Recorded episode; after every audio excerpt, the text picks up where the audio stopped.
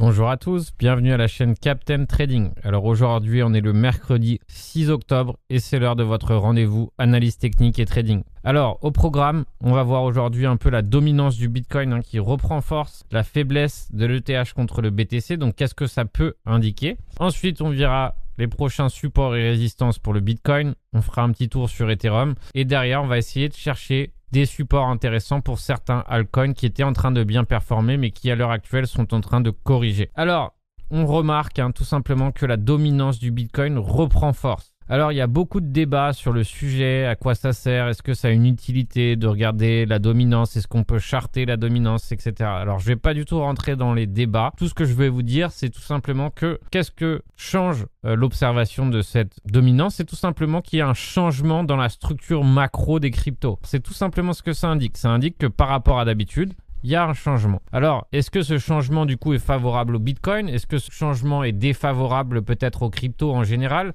Donc ça, c'est ce qu'on peut essayer de déduire ensemble, bien qu'on n'ait aucune certitude, mais ça indique que le Bitcoin reprend de la force. Alors, généralement, c'est tout simplement que derrière, les cryptos, les altcoins, perdent en force. D'accord? C'est ça que ça indique. Et ça indique que derrière, les capitaux actuellement sont en train plutôt de se diriger vers le Bitcoin. Donc, forcément, les altcoins faiblissent. Ça, c'est un des éléments qu'on peut constater grâce à cette dominance qui augmente. Pareil pour le THBTC. Qu'est-ce que le THBTC qui faiblit? Donc actuellement, on est sur un support. Donc encore une fois, ça ne veut pas dire qu'on va franchir ce support à la baisse immédiatement. On peut très bien rebondir là, mais ça indique hein, tout simplement que les altcoins, petit à petit, sont en train de perdre de la force. Alors évidemment, c'est les altcoins en majorité. On va voir après évidemment ce qui se passe sur d'autres altcoins, mais on voit bien que les altcoins perdent de leur force. Donc ça serait un moment où il est préférable tout simplement de faire plus attention sur son trading d'altcoin et donc en tout cas peut-être de privilégier le trading ou de diriger ses capitaux vers le Bitcoin en ce moment, par exemple. Donc c'est tout ça qu'on peut constater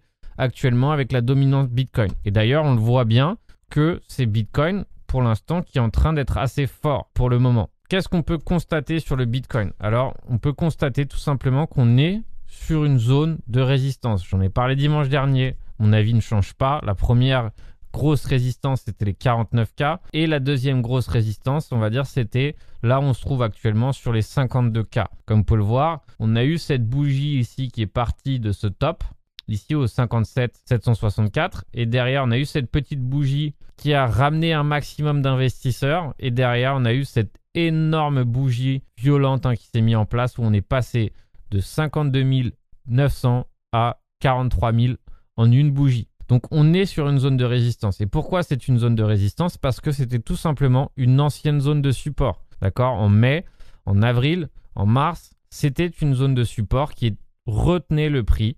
Et donc maintenant, forcément, c'est une zone qui va servir de résistance. Pourquoi? Parce que c'est là qu'il y a beaucoup d'offres. Beaucoup de gens sont friands de revendre. Donc c'est ce qu'on appelle une zone où il y a de l'offre. Alors maintenant, on va essayer de voir ensemble quels seront éventuellement les prochains niveaux de résistance. On va dire que le premier, le gros point de résistance, il est actuellement là où on se trouve, la grosse zone entre 52 et 50. Et ensuite, évidemment, on pourrait dire que 55, 56, 59 sont les prochaines résistances, d'accord? Donc, maintenant qu'on est sous une résistance, on va essayer de chercher le prochain support. Donc qu'est-ce que je constate aussi et qui peut être évidemment euh, dangereux hein, pour la suite, c'est l'open interest hein, qui a explosé dernièrement. D'accord? Donc à partir de 47 000, on voit qu'on a une évolution de l'open interest hein, de plus de 15-20%. Donc on voit qu'à partir de 47 000, c'est là que commencent à se placer des leviers.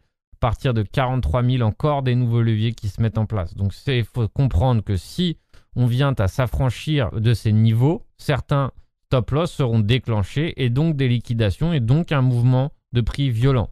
Alors, il faut comprendre que si par exemple on perd ici les 47 500, d'accord, qui est une forte zone de, de support, si on perd les 48 800, il y aura beaucoup de liquidations qui se mettraient en place et dans ces cas-là, ça pourrait évidemment nous diriger vers le prochain support ici des 44 800. D'accord? Donc pour l'instant, rien n'est joué. Mais c'est vrai que si la bougie euh, d'aujourd'hui clôture ainsi, ce sera certainement un signal baissier. Et donc, un, le moment de se couvrir à la baisse.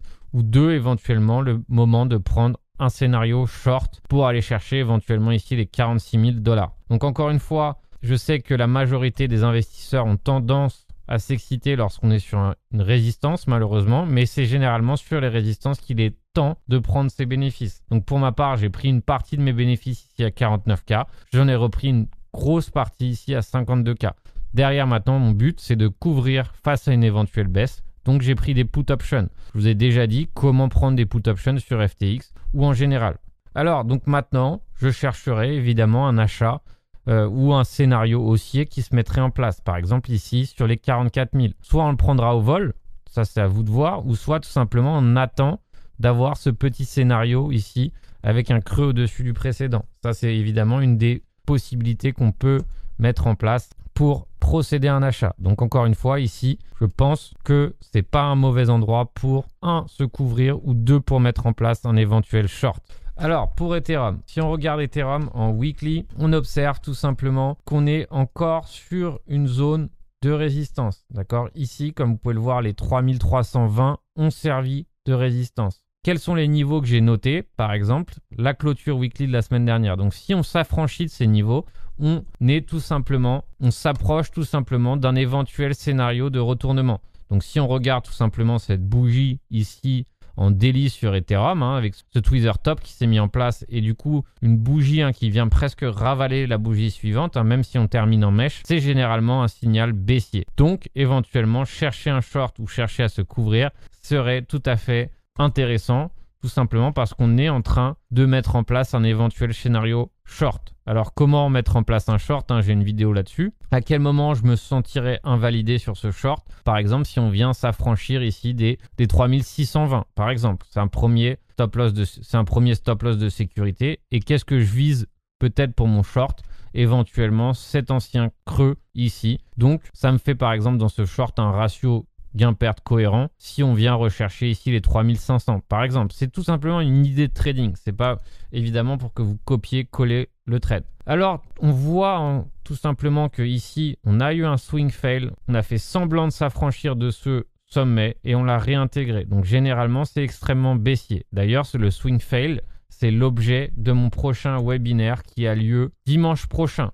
Donc le dimanche 10 octobre à 18h sera le prochain webinaire sur le swing fail pattern. Donc on va voir que c'est une stratégie que j'utilise très souvent, qui est extrêmement utile à la fois en short et en long, et qui peut être utile dans toutes les unités de temps. Donc pendant ces trois heures, on va se focaliser uniquement sur l'acquisition de cette stratégie, hein, donc uniquement sur la mise en place de cette stratégie pour qu'à la suite de, de ces trois heures, vous soyez complètement indépendant. Alors attention, ce webinaire est destiné à ceux qui ont déjà des connaissances, qui ont déjà fait une partie de ma formation gratuite. Je ne reviendrai pas sur les bases. Donc vous devez connaître les bases pour participer à ce webinaire. C'est évidemment extrêmement important. Donc brûlez pas d'étapes. C'est pas grave. Vous pourrez rassister à un webinaire plus tard lorsque vous aurez acquis des connaissances. Mais d'abord, on acquiert les connaissances de base et ensuite, on peut se lancer éventuellement dans ce genre de webinaire qui est un webinaire donc intermédiaire qui pourra normalement si vous comprenez bien le webinaire, être rentabilisé très rapidement. Alors maintenant, on va chercher pour des altcoins des niveaux intéressants. Alors qu'est-ce qu'on voit ici par exemple sur le AVAX? On voit qu'on a réussi à s'affranchir ici du dernier creux. Donc c'est un retournement baissier pour AVAX. Donc il faut voir évidemment qu'est-ce qui va se passer? Est-ce qu'on va réussir tout simplement à réintégrer